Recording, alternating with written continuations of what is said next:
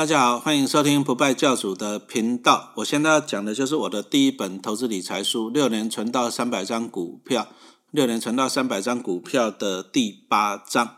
好，买点到就出手，不怕股票大跌。啊，买股票当然最重要的是一件事情是什么？就是要买在便宜嘛。啊，你想要买在便宜，你就要找到一个好的时间点，好的时间点。那你有好的时间点，又买到便宜的股票。你投资起来，你就可以讲事半功倍啊。那举个例子来讲啊，比如说像今年二零二零年三月，啊，这个就是最近十年来最好的时机，就是讲新冠肺炎一来，那新冠肺炎一来，搞得全世界股市大崩盘，啊，这个就是一个时间来了。但是时间来了以后，你有没有抓住这个时间点去买进便宜的股票呢？对不对？三月的时候，台积电跌跌到两百多块钱，啊，这个时间到了啊，但是重点是你敢买吗？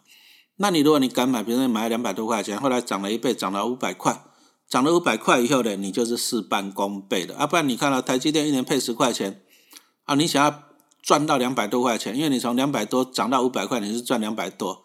你如果靠股利，每年十块钱的股利要赚到两百多块钱呢，你要领十几二十年呢，对不对？啊，所以说我们今天讲的就是说，投资股票，投资股票就是说，你如果说股买点到了啊，你要用要要怎样？要勇敢的去买啊！好公司的股票你要勇敢的去买，那买了以后呢，事实上就是事半功倍啊，事半功倍。所以说，我们今天就讲的就是说哈，你投资股票的一些重点啊，投资股票一些重点就是说，第一个我还是一直觉得就是说人性啊，人性会左右你的投资啊。比如说，比如说三月的时候你也知道啊，台积电很便宜啊，你也知道啊。事实上，今年三月我还看到那个我还买到了四字头的南亚，多少年没有看到四字头的南亚。我还买到了五字头，还看到五字头哈，五十几块钱的台化，你看多少年没看过这么便宜的台化了？可是你怎样？你会恐慌啊，恐慌，所以说你要怎么避开这个恐慌？啊，所以说第一个你还是要讲有纪律。什么叫有纪律？就是说，你如果说你原先有在规划研究这只股票啊，比如说像那时候老师去买买台化，就买到六十块左右啊，这个第一个就是说我当初有研究，我觉得台化不错，啊，只是说以前都很贵啊，一百块啊，都是三位数，一百块很贵。啊，后来碰到股灾跌跌到啊，看到五十几的，觉得差不多了，哎，涨到啊，弹一下到六十块，哎，有纪律，决定要买就去买，这个叫第一个叫纪律。好啊，第二个就是说你你你要避开人性的弱点，第一个就是纪律嘛。好啊，第二个就是讲定期定额啊，定期定额，比如说你就决定我要买几张，啊，我就每个月买，啊，每个月买定期定额，你就不用看股价，啊，股灾的时候你也不用烦恼，涨的时候你也不用开心，好，这是定期定额的好处。所以说，其实啊，我们想要买股票，重点一句话就是说，你想要买的是什么样的股票？好，你希望买的是一只就是过去十年很赚钱的股票吗？诶，那是过去式的，搞不好你买了以后就每天都没赚钱了，每年都没赚钱了。所以说，我们希望买的一只股票就是未来十年的呀，啊，未来十年有赚钱的股票，你买了未来十年才会赚到钱嘛？啊，比如说像陈老师刚刚讲的台化啊，他做这些化学产业啊，请问你经济在成长，人民的。日常生活是不是还是需要这些啊石化产业啊的产品？是不是啊？而且它是大到不会倒的公司嘛，哈。所以说，重点来了，就是说，你买进股票，你要去预测未来。好，啊，你觉得这个公司哈未来十年都稳定的赚钱？所以说，我们就举个例子来讲。好，选股的原则有哪些？哈，选股的原则啊，第一个啊，获利要有持续性啊。什么叫做持续性？好，虽然说我们刚刚讲说过去十年有赚钱，不代表未来十年有赚钱。但是如果过去十年有赚钱，不要它未来十年有赚钱的几率是不是相对高？啊，因为它的产品可能它的产品的利基就不错嘛，就是我稳定的在在消费。好，那我们举个例子啊，比如说像小七啊，统一超啊，请问你你觉得统一超的它的获利会不会稳定？啊，你每天你你下班你经过统一超，你是会进去哦买个东西呀，是不是喝个饮料啊之类的啊？所以说。啊，统一超它的优点就是这样，哎，它的获利很稳定，而且它的展店啊，在台湾的展店数也很稳定。那当然，统一超又跑到海外去投资，海外去展店了啊。所以说，我们今天你选一支公司，选一支公司，你会希望说它的获利会稳定，哦，有持续性，哦，这个是重要。那当然有稳定有持续性是不错了，可是我们是希望说这样，还要有一个成长性，啊，什么意思？啊，比如说你有一个店面，啊，你就每个月收五万块的租金啊，这个有持续性是不错，啊，你每个月五万块有持续性是不错，啊，但是如果说租金每年可以调个五趴十趴，是不是更好？对不对？啊，当然是每年可以调更好嘛。所以说，除了持续性以外，还需要什么成长性？啊，获利也要成长性，啊，这个才是最重要。那我就举两家公司来做一个例子啊，比如说金元金元双雄啊，大哥台积电，二哥联电。哦，啊，你看啊，以前其实，在老师做股票做很久了。三十年前的时候，其实联电的股价还比台积电高呢。可是慢慢的，台积电就一直超车、超车、超车，啊，联电就，哦，所以说差别在哪？差别就是说，你会看到台积电的获利一直在成长，一直在成长，一直在成长。哦啊，所以说我们很喜欢这种获利持续成长的企业，获利持续成长的企业，啊，会赢过获利稳定的企业，哈，这个很重要。那其实就跟你一样嘛，你你希望你的薪水都很稳定，还是希望你的薪水会逐年成长？当然是成长性哦。所以说投资股票，我们第一个我们要公司它持续有在获利，这个叫持续性。那你能够持续获利，再加一个重点，获利也要讲能够持续成长，这个是最重要的。接着我们来讲一下选股的原则，还有第三个就是说什么呢？哦，盈余分配啊，什么叫盈余分配啊？注意啊，公司赚钱，EPS 是。赚钱是放到公司里面啊，EPS 赚钱，赚钱是公司的钱，可是有没有进到我们股东的口袋？要用股利的方式，股票股利的方式才会进到我们股东的口袋。意思就是说，赚钱要分给股东了啊，赚钱分给股东，这个大方跟小气对股价有没有影响？好，有没有影响？就举一个例子来讲哈，比如说金控公司里面啊，中信金跟兆丰金啊，其实两家公司获利都差不多，比如二零一九年大家都赚二点两块钱附近。毛都赚两块钱附近啊，但是呢，但是兆丰金哈在二零二零年股价最多涨到三十几块钱，啊，中信金的股价二十几块钱，啊，就差了十块钱，诶，啊，获利差不多，啊，为什么股价会差了十块钱？啊，十块钱很多呢，因为二十几块在十块钱就差了五十趴呢，啊，为什么中信金股价会相对便宜？啊，那就是因为兆丰金配息很大方嘛，啊，兆丰金赚两块多一点点，二点零几的样子，然后配一点七。啊，这个分配率很高哦，这个分配率超过八十趴哦。那可是中信金的哎小气哦，小气。所以说中信金的高层，你如果听到老师的广播哈，你二零一二一年以后，你的配息要大方一点，你大方一点，你的股价才会上来嘛。啊，中信金就很小气，啊都配几块，配几块。哦，啊所以说你看获利差不多，啊你看人家人家配一点七，啊兆丰金配一点七，啊中信金只配一块钱，啊所以呢，所以说投资人就觉得兆丰金对股东比较好嘛，所以说。兆丰金的股价就比中信金贵嘛，哦，啊，其实还是一句话，中信金的获利不输给兆丰金哦，啊，其实如果拿二零二零年来比，拿二零二零年来比，中信金的获利是超过兆丰金的，啊，但是中信金的股价还是输给兆丰金，一样输了十块钱，原因原因在哪？就是盈余分配了啊，中信金蛮小气的，所以说中信金的老板高层你听到了没有？要大方一点了，啊，不然。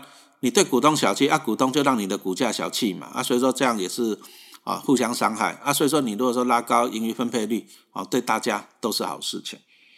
好，那接着我们再来讲一下，就是说我们刚刚已经讲到说投资股票靠几率跟定期定额啊，接着所以说我们来讲一下定期定额投资股票的一些怎样重点啊，定期定额的重点就是说第一个啊买零股了，为什么？因为现在股票都不便宜了，你看现在大家都讲说铜板价铜板价。也拜托一下吧。二三十年前以前，我们讲说铜板股，铜板股指的是怎样？指的是股价十块、五块以下的那个叫铜板股。那可是现在水涨船高，大盘到了一万四千点了，所以说铜板价指的是五十块钱的铜板了哈，五十块钱的铜板。所以说有些股票都很贵的，比如说，比如说以前大家很喜欢买的一只 ETF 叫做零零五零，啊零零五零啊，结果现在一张股票要多少钱？十二万，啊十二万，啊买不买得起？搞不好一年只能买得起一张，那怎么办？那你就用定期定额买零股啊！现在又有盘中零股交易，现在买零股是很方便的。好，盘中买零股很方便。那你怎么做？你就一个月买一张啊？讲错了，你就一个月买一万，一个月买一万。哦啊，这个就是定期定额哈。反正你定期定额去买零股，这个也是一个长期投资啊。但是定期定额买零股，请你记得一件事情啊，一定要买好公司的股票。好公司的股票为什么？因为你定期定额。你到时候你是希望说零存整付啊，而你每个月买，比如说你每个月买一万块的零零五零，每个月买一百股一百股，啊，你希望将来怎样？你希望将来能够抽到一张嘛，零存整付，哦啊，所以说你要零存整付，你零存的时候需要很多的时间，比如说半年到一年，你就定期定额买，所以说你要记得一件，你要买所谓的绩优龙头的公司，哦，你这样慢慢的存，存到一张的时候，哎，公司还在嘛，啊，获利很稳定，哦，啊，你如果说你不晓得要买哪些。好，那你最简单的方法就是买这些 ETF，零零五零、零零五六、零零八七八、零零八八一、零零六九二，得得得，零零七五二也行哈。就是说这些圆形的 ETF。那再来就是定期定额来讲，你就不要管股价了。什么叫做定期定额？因为我们没有办法预测股价嘛。啊，你如果说你你比如说你能预测，哎，这个股票下个月会涨五十趴，那你就压身加就好了嘛，对不对？问题来了，谁有办法预测？当然是没有办法预测。那每个人都没有办法预测，所以怎么办呢？那你就用定期定额去买它。好啊，股价起起落落，你这个月可能买贵，下个月可能买便宜。啊，你持续这样买，你就买在平均值。啊，注意，定期定额是让你买在平均值，意思就是说，你不会买在都买在最高点，也不会都买在最低点，你就是买在平均值。好，啊，买在平均值其实也不错，为什么不错？只要股价一上涨超过平均值，你就赚钱了嘛，是不是？而且你在长期持有的过程中，哎，它总会配股配息嘛。啊，那配息给你，配息给你，你的成本会不会持续的降低？会。啊，所以说定期定额就是这样，定期定额就是利用数学平均的概念。啊，你持续买，你就买了平均值，啊，接着每年领它的股息，啊，降低你的成本。那等到股价弹上来了，好，你就会赚钱。啊，这个就很重要。好，啊，接着我们再来讲一个分散投资的概念。投资股票要不要做分散？我是觉得需要了。哈，你如果说不做分散，你如果说不做分散，比如说你就只有买到什么？单一公司啊，单一公司啊，比如说你单一公司金融股好了，或者是单一产业啊，比如说二零二零年，啊，二零二零年股价股市就是讲一个 V 字形反转啊，就是说从年初的一万两千点，然后跌到八千五百点，三月多，而且都要反弹到年底上一万四千点，啊，一个 V 字形的反转，而且呢，啊，越来越高。但是你如果二零二零年你持有很多的金融股，其实让你开心不起来，为什么？很多的金融股的股价并没有回到原来的高点了，没有，它反而还在中间而已啊。意思就是说，你投资股票，你如果说单独投资单一产业，啊，单独投资单一产业啊，如果说今年这个产业刚好不利，怎么办啊？那你单独产业你就会受伤啊，所以说你要小心。所以说我们讲的就是说，你要做分散啊。你如果说没办法决定要分散什么产业，很简单，你就我们讲过了，就是说你就买一些圆形的 ETF。好，零零五零、零零五六、零零八七八，这种都是分散到几十只的绩优的成分股嘛？那你这样就做好了分散了哈。然后再来就是说啊，注意啊，定期定额就是要讲四个字，就是长期坚持的哈。定期定额你持续买，持续买就是一个很长期的过程哦。所以说你一定要坚持，什么意思呢？就是说你在买的时候总会碰到股灾哦。你长期投资啊，事实上像陈老师投资股票二三十年了，哦。经历过太多的股灾了啊！其实所有的台湾股市所有的万点崩盘，我都经历过，哦，都经历过。所以说，长期投资、定期定额买进的话，你一个重点就是长期的坚持啊，长期的坚持很重要。好啊，接着再来讲一个最重要的心法，什么心法呢？就是逢低加码，逢低加码啊！逢低加码是什么意思？就是股票大跌的时候，你手你要敢去买呀，对不对啊？你如果说大跌的时候，你手上没有股票，请问你大涨的时候，你也开心不起来。因为你手上没有股票嘛，是不是？哦，所以说大跌的时候，你要勇敢去加嘛，好，勇敢去加嘛。啊，这时候就分享一下，就是老师以前呢还喜欢骑脚踏车运动啊，可是很讨厌哦，有时候骑车一骑出门就碰上一个大逆风，啊，大逆风怎么办？向后转回家吗？哦，啊，我那时候都不会这样想，我碰到大逆风，我那时候想说没关系，我就用力骑，骑远一点，骑远一点。大逆风你反而要骑远一点，为什么？因为等到你回来的时候，哎，回来你变顺风了嘛，啊，变顺风了，他推你，啊，所以说你逆风骑得越远，啊，回来的时候他推你，你就可以这样跑得越远，啊，同样的股灾一样的意思，股灾大跌的时候，你反而要用力买，买越多的股票，那等到股市涨上来，涨上来的时候，你手上就有更多的股票了嘛，这样才会开心。啊，如果说你低点的时候你不敢买，低点的时候不敢买，手上没有股票，涨上来，我讲实话你也开心不到哪里去了，哈。这样子清楚了嘛？所以说啊，定期定额一定要再搭配一个逢低加码这个投资策略。啊，再讲一遍，你如果定期定额你不想要买什么股票，我们就给你推荐一些圆形的哈，比如说分散到五十大成分股的，比如说零零五零啊，中国海外的五十大零零七五二，那再来就是爱富邦公司治理一百零零六九二啊，这些都是不错的 ETF，老师自己啊也都觉得不错啊。再来就是些高股息的啊，零零五六、零零八七八啊，这些也是分散到三十只成分股的。啊，这些我是觉得不错啊。你很简单啊，你就定期定额去买它嘛，哈。比如说零零八七八好了，一张也才一六万一万六，啊，一个零零八八一啊，富那个国泰五 G Plus，啊，那一只现在才五一万五而已，啊，它也是都分散到三十只成分股，啊，你好处是这样，好处它便宜了，啊，一张才一万五，啊，你就每个月定期定额去买它，你就每个月定期定额去买它，按照我们前面讲，你就不管股价了，继续去做就对了，啊，但是现在年底了，年底了，可能你要拿到年终奖金、考绩奖金，对不对？啊，你拿到年终奖金，啊，如果说碰到便宜的时候，你记得要逢低加嘛。啊，逢低加嘛，所以说买进原型的 ETF，你如果定期定额只有成功一半，哈，啊，你如果说再加上逢低加嘛，啊，这个真的是挂 turbo 啊，所以说这个绝对要这样子做。所以说我们今天讲出了买进好公司的股票就是这样子啊。其实投资股票我一直强调了，你当赢家就好，你不要当专家。意思就是说，你如果说不晓得研究产业，不会研究公司，那你就不要研究了。啊，你就照我们刚刚讲的，你去买进一些圆形的 ETF，好，圆形的 ETF。那接着我们再来讲一下，就是说，什么是卖股票的讯号？啊，什么是卖股票的讯号？如果你买的是我们刚刚讲那圆形的 ETF，基本上你可以永远都不要卖它，啊，因为它就是分散到几十只绩优的成分股，而且它会持续的太弱换强，哦，而且它也没有基本面可以看了，因为它分散到几十只了嘛。啊，只是说你如果买零零五零，你就要注意，为什么要注意的？因为零零五零里面有一半是台积电，所以说你如果买零零五零，你就要去注意台积电的业绩哈，这个就要注意了。好，按就这样子。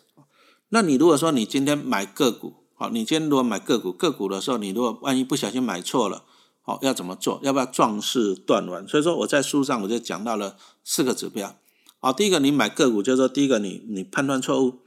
啊，判断错误，你就要壮士断腕啊！就是说，你买错了，你就要壮士断腕啊！就像老师在书上就写的，就是说，啊，我在两千零八年那时候就买一只买进一只光学股票，结果买错了嘛，我买到了亚洲光学，我没有去买大力光啊。事实上，那在那个在零零八年以前，其实亚亚光跟大力光两只公司股价都差不多，获利也差不多，啊，只是说后来两家公司的走的方向就错了。大力光大家都知道，它就专门去做手机的镜头嘛，啊，越做越好。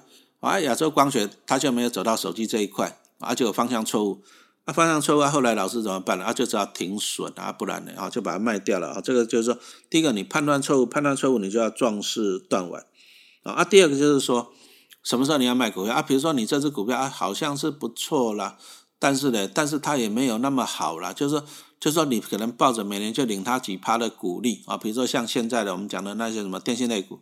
啊，电信类股现在的配息都不好了，啊，以前以前还五趴，现在大概四趴多而已，对不对？那有时候我们就会想看，那你如果说你你资金放在那里，除非你钱很多了，啊，比如说你你放个一亿在那里，按每年领个四趴四百万，你还不错，啊，但是你如果是小资主，你就十万，你就十万，你在投资电信类股，按每年领他四八，领他四派才领个八千块，啊，那个就可以去再去寻找一些比较好的标的。哦，把这些股票换掉了，去争取更大的报酬。哦，那再来就是有一只股票，如果说本利比太高，啊，本利比太高是什么意思？本益比太高有两种情况，第一个就是说这家公司很好，公司很好，大家愿意用很高的价钱去买它，所以说它的本利比会比较高。那从哪里可以判断说这是公司本身很好呢？你如果说看到它的获利一直在成长，一直在成长的话，那相对它本利比比较高是合理的。为什么呢？比如说，我们举 A 跟 B 两个店面来做一个例子啊。比如说 A 店面，A 店面它就是每年收租金三万块，三万块它都不会调涨的啊，每个月三万块不会调涨的。可是 B 店面呢啊，虽然现在租金是三万块，但是它每年每年可以调个五趴，每年调个五趴。那请问你，你会觉得哪一家店面比较值钱？是那个是那个，就是每个月三万块很稳定的比较值钱，还是说每年可以调五趴的比较值钱？那当然是每年可以调五趴的比较值钱嘛，哈。所以说本利比高，如果说是因为获利持续成长，让它的本利比变得比人家高，哎，这是好事情哦，这是好事情，这是好事情，你就不要卖股票啊。但是也有一个缺点，有一个可能是这样哦啊，比如说它过去啊获利一直成长，一直成长，所以说大家给它更高的价钱。